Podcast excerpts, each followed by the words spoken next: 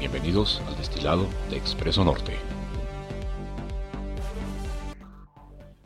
Sean ustedes bienvenidos, mi nombre es Víctor Hugo Juárez y en este destilado informativo vamos a compartir las breves para que usted inicie el día bien informado. Información local. Esta es la información para este viernes 2 de octubre. El Heraldo de Ciudad Juárez. Pedirán empresarios mantener IVA en 8%. El subsidio al impuesto al valor agregado vence el 31 de diciembre de este año. Solicitarán se haga una renovación. El Heraldo de Chihuahua. Orquestó el Canillas asesinato de alcalde. La fiscalía precisa como móvil que el edil se negó a que el grupo criminal infiltrara a su gente en el municipio.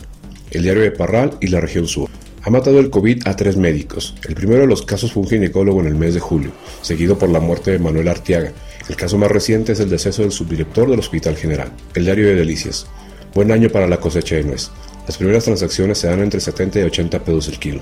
La producción será superior a la del año pasado, esperándose de 60 a 65 mil toneladas. El diario de Chihuahua. Alcalde ya había sido amenazado. El Canillas presunto responsable. Fue asesinado por despedir a policías, asegura la fiscalía. El diario Noroeste. Se avecina crisis sin fideicomisos para municipios del noroeste. La extinción de 109 programas de apoyo pondrá en jaque a municipios que deberán costear con sus recursos desastres naturales, equipamiento de seguridad pública, educación, insumos agropecuarios y educación y demás. El diario del Paso.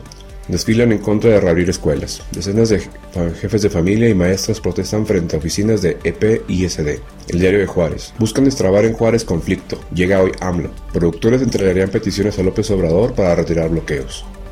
Lo que pasa en nuestro país. En la información nacional para este día tenemos Reforma. Cede mayoría de ministros luego de la presión de AMLO. Se zafa la Corte. Contrabalenguas. Declaran válida la consulta popular. Reformula pregunta ambigua y confusa. El Universal. Corte la luz verde a consulta de juicio expresidentes. Con votación dividida, ministros avalan la constitucionalidad del ejercicio ciudadano. La pregunta propuesta por el presidente fue reformulada para eliminar, eliminar cualquier indicio de violación a los derechos humanos. Excelsior. Avalan consulta, pero cambian la pregunta. Suprema Corte sacó expresidentes de la boleta. En una cerrada votación de 6 contra 5, los ministros declararon constitucionalidad la materia de la consulta, pero modificaron la pregunta al considerar que la original era tendenciosa. Milenio. Habrá consultas sobre actores políticos no expresidentes. Seis ministros dan luz verde a la propuesta presidencial, aunque la argumenta que la justicia no se somete a esas prácticas y Piña propugna no ceder a presiones. La jornada. A consulta directa, el juicio expresidentes. Abre la vía para emprender procesos contra exfuncionarios. El financiero.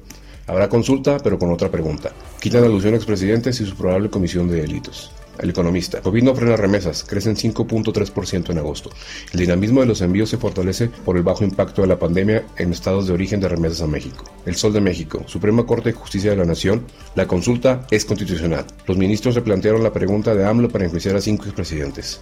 Pulímetro. Corte avala la consulta para juzgar a los expresidentes. La Suprema Corte de Justicia reformó la pregunta que se planteará en la consulta popular sobre los exmandatarios. 24 horas. Ganó AMLO.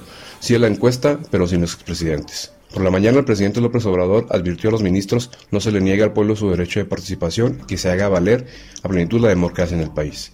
Federaldo de México. Corte valida consulta popular. Los ministros votaron divididos, sacaron los nombres de los expresidentes y pusieron a escrutinio el pasado político. Reporte Índigo. El movimiento que incomoda. El incremento de la violencia contra las mujeres durante la pandemia de COVID-19 y el que no puedan ejercer sus derechos sexuales y reproductivos en todo el país ha llevado a los diferentes grupos feministas a movilizarse, los cuales no descansarán hasta que sus voces sean escuchadas.